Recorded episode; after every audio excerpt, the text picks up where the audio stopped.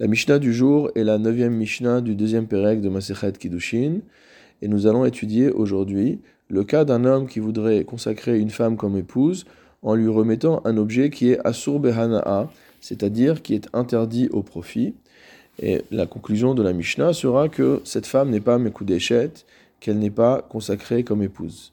Le premier cas de la Mishnah, Hamekadesh Beorla, celui qui remet en Kiddushin à une femme des fruits qui sont orla, c'est-à-dire qui proviennent des trois premières années de l'arbre. Or, il y a un pasouk clair dans la Torah qui nous dit et pirio, arelim Le pasouk dit clairement que les trois premières années de l'arbre, ces fruits ne peuvent pas être mangés, et donc les fruits sont asurim be'anaa, on n'a pas même le droit d'en tirer profit. Le Barthénora nous dit concernant toute la liste de choses que nous allons voir, des tous ces objets sont interdits au profit. Orla dirtiv loyeachel, et pourtant, concernant la orla, il y a marqué qu'on ne devra pas en manger, mais on apprend dans la Gemara, que lorsque la Torah nous dit qu'on ne doit pas manger d'une chose, généralement cela signifie que cette chose est interdite aussi bien à la consommation qu'au profit. Deuxième cas, Bechil Hakerem. Si jamais un homme remet des kiddushin à une femme qui proviennent de Kil E Hakerem, c'est-à-dire un mélange de plants entre du blé, entre des céréales et de la vigne. Dans ce cas-là, c'est marqué dans la Torah Pen Tikdash, Pen Tukad Esh, qu'il s'agit de choses que l'on doit brûler. Et donc, de la même manière, il ne pourra pas être Mekadesh, cette femme, grâce à ces produits. Beshor Aniskal, avec un taureau qui a été condamné à être lapidé. On parle d'un taureau qui a causé euh, un dommage, en l'occurrence qui a tué un homme et qu'on a jugé. Et la conclusion de la Torah est de dire Sakol isakel hashor velo besaro. On devra lapider le taureau et on ne consommera pas sa viande. Et donc de la même manière, comme l'a expliqué le Barthénora, cela signifie que ni on peut la manger, ni on peut en tirer profit.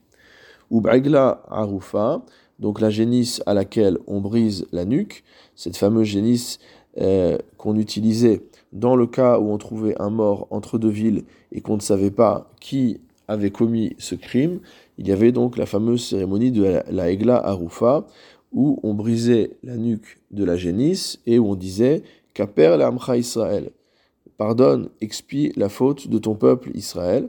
Et on apprend de là qu'il y a également une interdiction de Hana'a de tirer profit de cet égla Arufa.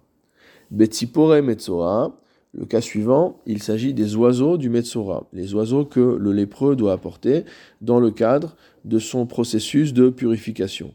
Ces deux oiseaux sont également interdits au profit. Ou Bisar Nazir, ou alors il a voulu euh, consacrer cette femme comme épouse en lui donnant des cheveux qui proviennent d'un nazir. Alors là-bas, le Passouk a écrit Kadosh yé gadel pera.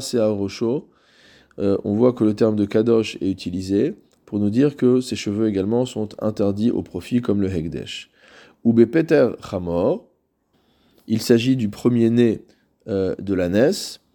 Or, on sait qu'il y a l'obligation qui est apprise dans Shemot, Kol Peter Chamor Tivde qu'il faut racheter ce premier-né de l'âne avec euh, un C, avec un agneau, et que si on ne le rachète pas, on doit également lui briser la nuque.